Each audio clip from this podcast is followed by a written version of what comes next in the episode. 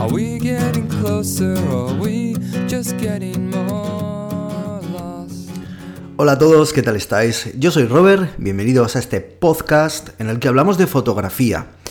Eh, muchas veces nos encontramos en Internet un montón de recursos para aprender, eh, que si a exponer, que si a ver cuál es la cámara más eh, potente y más rápida del mercado, cuál es el último truco en Photoshop que podemos utilizar para hacer composiciones increíbles con nuestras fotografías, pero muchas veces dejamos pasar de largo lo que es el arte puro de la narrativa visual.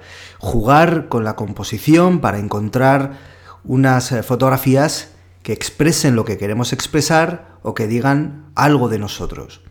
Por ello, una de las eh, cosas que más podemos trabajar es eh, la composición. La composición al final es una de las, digamos, una de las patas de la mesa que es una gran fotografía. También podríamos hablar de la luz y también podríamos hablar del momento. Tal vez hablemos en otros podcasts de ellos. En este caso, en la composición, sí que intervienen también diferentes factores. Por ejemplo, si antes hablábamos que la luz era otra de las patas, siempre está entrelazada con las demás, porque al final los fotógrafos, igual que los pintores, se basan en la luz para trabajar, ¿no? Para, para conseguir destacar lo que quieres destacar y al final crear esas imágenes que cada uno pues lleva en, su cabeza, en su imaginación. Cuando hablamos de composición tenemos que pensar en que hay tres e, grandes estadios. Eh, primero de todo tenemos que intentar encontrar que para que una composición eh, fotográfica funcione, tiene que tener un cierto equilibrio, un equilibrio visual. Y con ello empezaremos a hablar sobre los diferentes pesos, los pesos visuales. También tendremos que pensar en el estadio de la composición referente a la estructura, es decir, eh, cómo vamos a ordenar esos elementos, cómo vamos a estructurar esos pesos visuales que integramos en nuestras composiciones. Y luego también tendremos que ver exactamente cuáles son nuestros elementos y sobre todo cuál es el elemento principal que va a ser el que el espectador debería advertir con claridad y que va a ser por donde entre visualmente a nuestra fotografía, termine por recorrerla y muchas veces vuelva y regrese a él, haciendo que esa fotografía lo atrape. Pero ¿cómo conseguimos todo esto? Bueno, primero de todo tengo que deciros que los pesos es algo que sobre todo pues los diseñadores, los pintores, los fotógrafos, los arquitectos, al final toda profesión que digamos tiene relación con lo visual tiene que tener un poquito siempre claro o al menos tenerlo presente cuando va a realizar su trabajo. En fotografía, digamos que se da algo diferente con respecto a estas otras profesiones. Y es que muchas veces la fotografía sucede tan extremadamente rápido que todo ese proceso creativo, todo ese pensamiento, todas esas decisiones, todo esto que estamos hablando de pesos, composiciones, etcétera, estructuras, todo eso tiene que estar trabajado antes. E incluso también, ¿por qué no? Dependiendo del tipo de fotografía que hacemos, también lo podemos tener presente después, en el procesado o en el revelado de la foto. Pero durante el acto de fotografiar, todo esto lo tenemos que haber traído masticado, digerido y asimilado de casa. Mientras que un pintor tiene el lienzo delante de él y puede trabajar, trabajar y trabajar con tranquilidad, entre comillas, el fotógrafo no, no tiene ese tiempo, porque las cosas suceden delante de él, y sobre todo en distintos estilos fotográficos, pues mucho más. Con lo cual, todo este trabajo lo tenemos que hacer antes. y por ello, este podcast.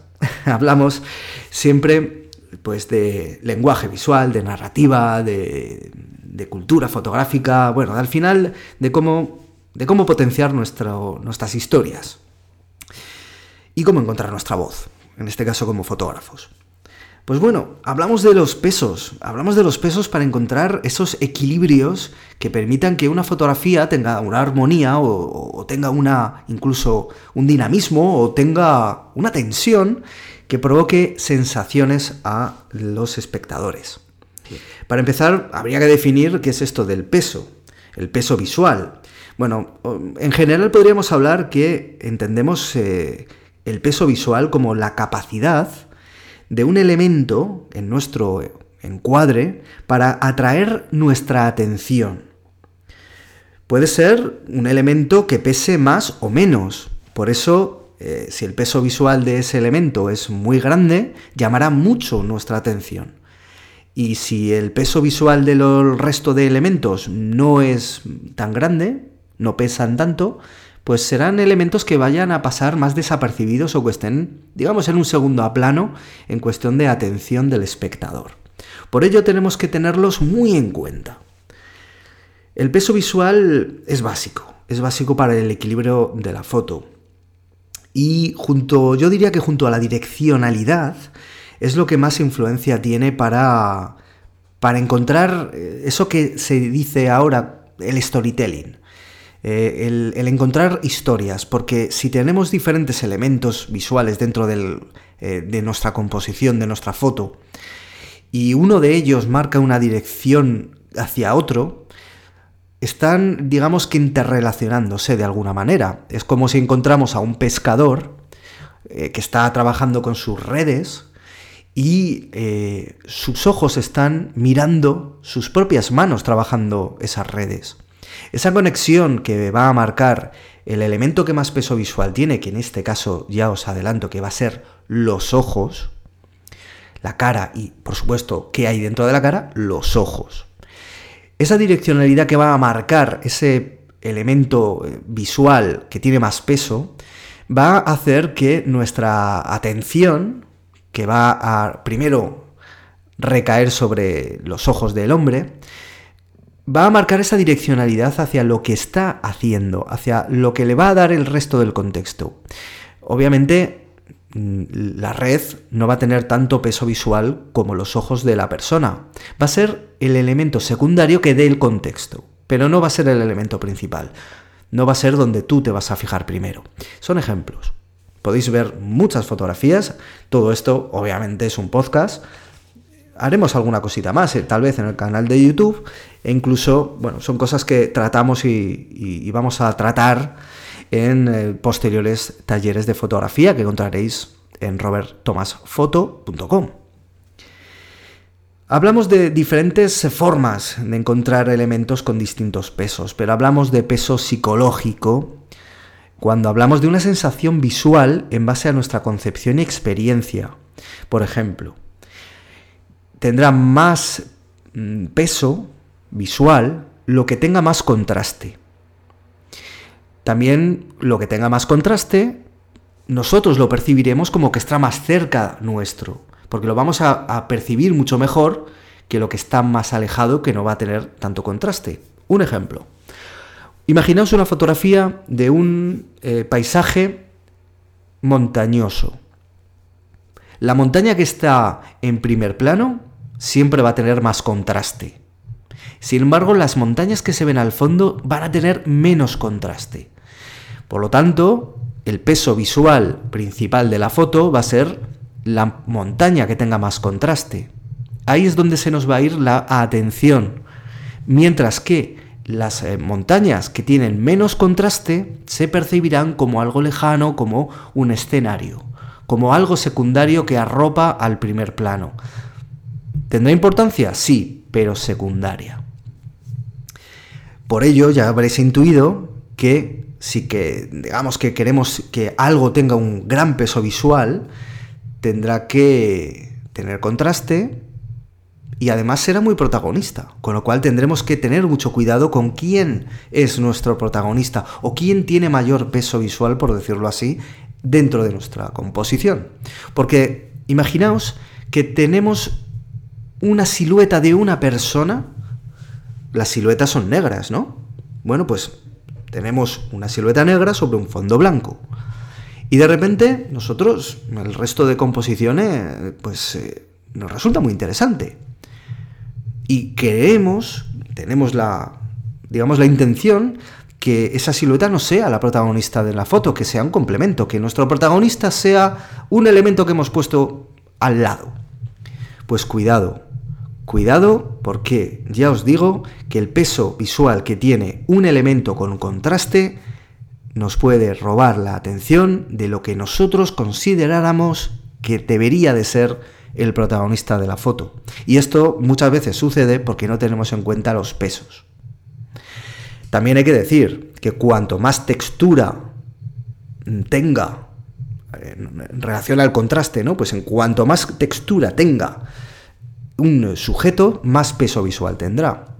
Pero es obvio, porque va a ser algo que más se reconozca. Y por ahí, digamos que nos eh, entrelazamos con lo que es el peso perceptual y psicofísico. Que diréis, ¿qué es esto? Bueno, pues es lo que se basa en el peso real de las cosas. Lo reconocible y sobre todo en el tema de la posición. Mirad. Nosotros sabemos que hay elementos que físicamente pesan más. Una casa que está construida de ladrillo pesa más que una pluma volando. Con lo cual nosotros vamos a encontrar bastante más normal que nuestra casa, en nuestra composición, esté situada en la parte inferior del encuadre, mientras que la pluma esté volando, esté en la parte de arriba. Me diríais, claro, esto es sencillo. Ya, pero no siempre. Son ejemplos muy generales, pero no siempre. Con lo cual, nosotros tenemos que tener en cuenta que los elementos que están situados debajo de nuestro encuadre van a tener mayor peso visual, mayor mm, capacidad de atraer la atención del espectador que los objetos o elementos situados arriba, en la parte superior del encuadre. Nosotros nos vamos a fijar primero en lo que está abajo y después iremos subiendo por una mera percepción real de las cosas. Con lo cual esto también lo podemos utilizar a la hora de encontrar composiciones para nuestras fotos. Es interesante. Y ahora me diréis, vale, pues, oye, ¿cómo, ¿cómo utilizo todo esto? ¿no? Es interesante, pero yo lo que quiero es ejemplos, ¿no? ¿Cómo componer usando los pesos visuales? Pues bueno, primero podemos utilizar la diferencia de tamaños. Es decir, podemos encontrar un elemento que sea mucho más grande que otro y de esa manera tendrá mayor peso visual. Podemos incluso utilizar la perspectiva para hacer más grande un elemento que el otro y de esa manera, repito, tendrá más peso visual. ¿Qué pasa con la distribución de esos elementos? Pues también lo podemos hacer, porque puede ser una distribución equilibrada, en donde da la impresión que ningún elemento tiene mayor peso que otro, pero podemos también aislar un elemento de otros, muchos. Por ejemplo, imaginaos un ejército con todos desfilando y todos iguales, ¿no? Claro, si hacemos una fotografía a un ejército que van todos iguales en la misma posición, lo único que nos va a sorprender es el número de ellos, pero tampoco nos va a llamar tanto la atención, porque no hay nada que tenga más peso que otro. Sin embargo, si de repente tenemos a una persona, a un militar de ese desfile, que nos está mirando, que está haciendo algo diferente o que simplemente se ha retrasado o se ha adelantado del resto, ese militar, que es un elemento en sí, va a tener mayor peso visual, porque va a atraer antes nuestra atención que de la, masa de, militares que están todos juntos. También podemos usar esto para romper patrones y repeticiones. También podemos, ¿cómo podemos componer usando esto de los pesos? Bueno, pues podemos eh, basarnos en formas reconocibles, como decíamos antes, ¿no? Podemos usar también el enfoque para destacar eh, un, un, elemento bien enfocado del resto que no está bien enfocado porque está fuera de foco. Esto lo haríamos con aperturas de diafragma muy abiertas. Bien. También el hecho de que tengamos, por ejemplo, en nuestro encuadre una mano es una forma reconocible. Cuando mm, digamos que visualmente vemos algo que conocemos, directamente nuestra atención se va a ir ahí. También podemos utilizar el color. Cuidadito con el color, que es muy complicado, también habría que dedicarle algo aparte. Pero tenéis que tener en cuenta que los colores cálidos siempre pesarán más, tendrán mayor capacidad de atracción. El rojo, el amarillo, el naranja, y ya ni hablemos de los colores saturados, porque van a pesar mucho más. Es decir, que si tenemos, primero de todo nuestro encuadre, composiciones en los que nosotros, la mayoría del, digamos, de nuestra composición tiene una, un color frío, si de repente incluimos un elemento cálido, va a tener un gran peso visual. Imaginaos una fotografía con un paisaje de montaña pero en Islandia, con todo nieve y encima un, digamos, oscurito, porque hace mal tiempo y encima se nos ha hecho de noche muy pronto. Con lo cual, ¿qué va a pasar en ese encuadre? Tendremos la montaña de Islandia, pero tendremos un pueblecito ¿eh? a la izquierda de, de todo, en la parte inferior. ¿Qué va a pasar? Las luces de ese pueblo serán naranjitas, serán amarillas y estarán en un puntito ahí, perdidos del encuadre, con todo el resto, con esa tez fría, azulada, de la de esa hora azul, ¿no? que estamos fotografiando. ¿Qué tendrá mayor peso? Las luces del pueblito. Así que tenemos que tener en cuenta también todo esto para equilibrar bien todo lo que es los pesos visuales cuando introducimos el elemento del color. ¿Qué ocurre con la luminosidad y el contraste? Pues tenéis que tener en cuenta esto también, porque todo elemento que tiene mucho brillo, que tiene mucha luz en nuestra foto, va a tener mucho peso visual. Por lo que si no aporta al resto de la composición, restará atención, sobre todo al sujeto principal. Con lo cual tendremos que tener cuidado con esto. Las, eh, digamos que las partes claras, siempre dentro de una foto, van a llamarte la atención. Así que, cuidadito, si no aporta, resta. También, por supuesto, algo que sí que es eh, súper claro, además, cuando introducimos figuras humanas, es que las manos, los ojos, la cara, tienen un gran peso visual. Primero porque son formas reconocibles y luego porque somos seres humanos, con lo cual los ojos van a tener una grandísima capacidad de atención. Con lo cual si tienen mucha fuerza visual y mucha capacidad de direccionar una foto, como lo que explicábamos antes en el ejemplo del pescador que estaba trabajando y mirando sus redes, tenemos que tener mucho cuidado con los ojos, porque es una manera en la que nos puede dar muchísima intensidad, muchísima fuerza visual y mucho impacto, pero también lo puede restar si no lo utilizamos bien. Así que cuidadito. Para todo esto es muy útil usar las líneas como guía, las líneas maestras, las líneas que van a llevar la dirección y la atención a los elementos con pesos visuales grandes. Tenemos que ayudarnos porque por ahí entraremos en la estructura, ¿no?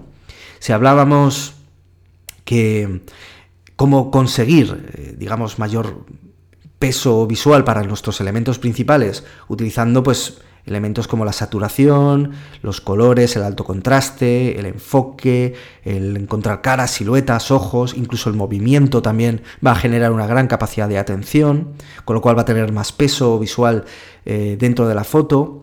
Pues vamos a encontrar eh, que tenemos otros elementos secundarios que no tienen tanto peso visual, pero que nos van a servir para influenciar a estos elementos principales y vestir esa fotografía para que sea más armoniosa. Porque no nos vale de nada tener un elemento con mucho peso si no lo acompañamos y no tenemos eh, una armonía dentro de la composición. Y para ello, como digo, podemos usar las líneas, los marcos y la geometría con sus formas. Por ello, utilizaremos también diferentes estructuras para eh, ordenar esos elementos, para ordenar el caos.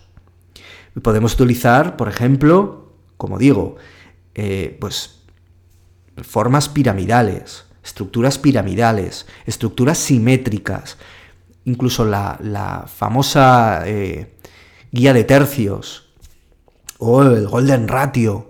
Bueno, diferentes estructuras que nos ayuden, que no quiere decir que tenemos que poner exactamente, como es la regla de los tercios, ¿no? O la guía de los tercios, como me gusta a mí llamarla.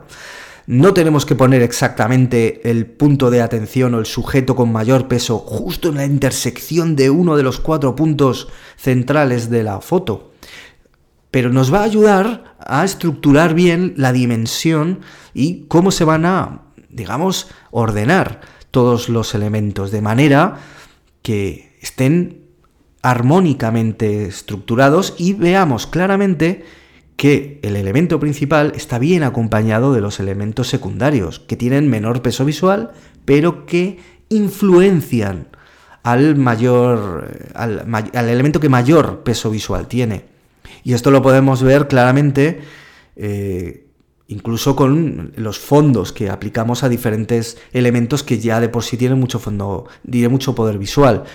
Pero no es lo mismo un fondo oscuro que un fondo blanco, que un fondo de color, que pueden influir, digamos que la percepción general de la composición y si no está bien elegido ese fondo, tal vez se pierda un poquito de atracción en el elemento visual. Y esto lo sabéis mucho, sobre todo los que os gusta fotografiar en blanco y negro.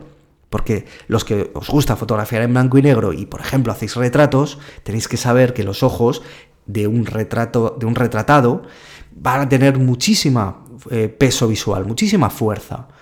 Con lo cual, por eso llevaremos el enfoque allí y por eso tendremos que mantenerlos bien iluminados, porque si no, esa fotografía no tendrá la suficiente fuerza como la podría tener si atendiéramos a el protagonista de verdad, que es el que mayor peso visual, que es lo, digamos que los ojos en este caso. Pero ¿qué sucede con el fondo?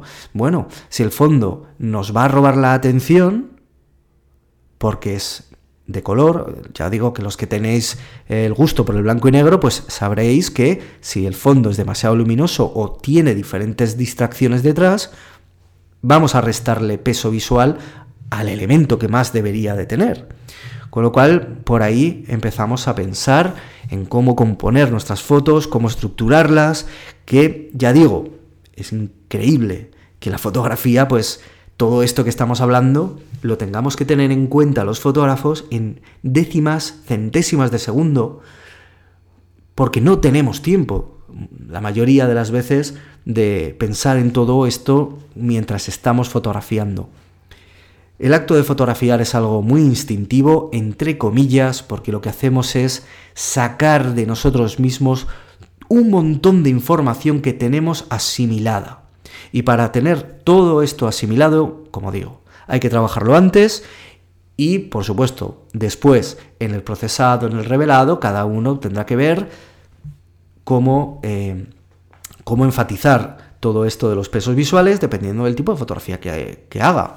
Hay personas que eh, procesan mucho sus fotos, hay otros que procesan menos, con lo cual depende de cuál sea tu flujo de trabajo, tendrás que eh, adecuarte a él, pero siempre teniendo en cuenta esta forma de mantener la composición equilibrada o generar una tensión aposta jugando con los pesos visuales de los elementos que introduzcas en tu composición. Bien, Espero que no te haya aburrido, que te haya resultado interesante. Sé que es complicado, sobre todo desde el punto de vista de un podcast.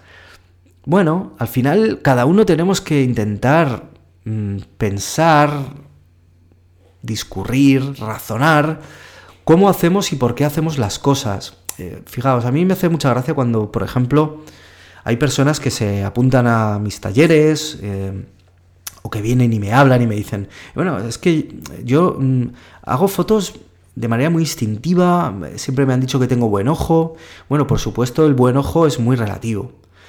Eh, por lo general, la gente, las personas somos o, tendemos a buscar el equilibrio, tendemos a buscar la armonía.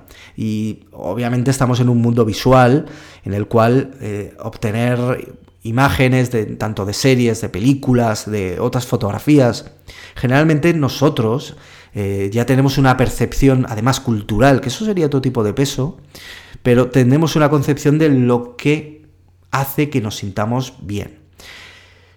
Pero claro, el tema es no tener conciencia ni tener, eh, digamos, esos mimbres eh, que nos da el estudiar todas estas cosas, como para saber por qué las hacemos, para saber cómo podemos llevarlo más allá o cómo saber aprovechar pues esos mimbres que naturalmente ya tenemos, pero que hay que trabajar. Esto es como un niño, ¿no? Un niño que juega al fútbol en su barrio y que es muy bueno dentro de su entorno.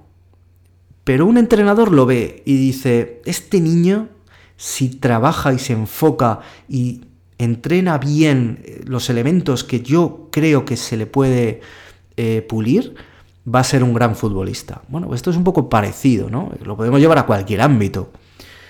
Eh, todos podemos hacer algo porque se nos da mejor o peor. Digamos que ahí entra un poquito la naturaleza de cada uno, las aptitudes de cada uno. Pero sin la actitud de trabajarlo y mejorar y bueno, nos quedamos ahí.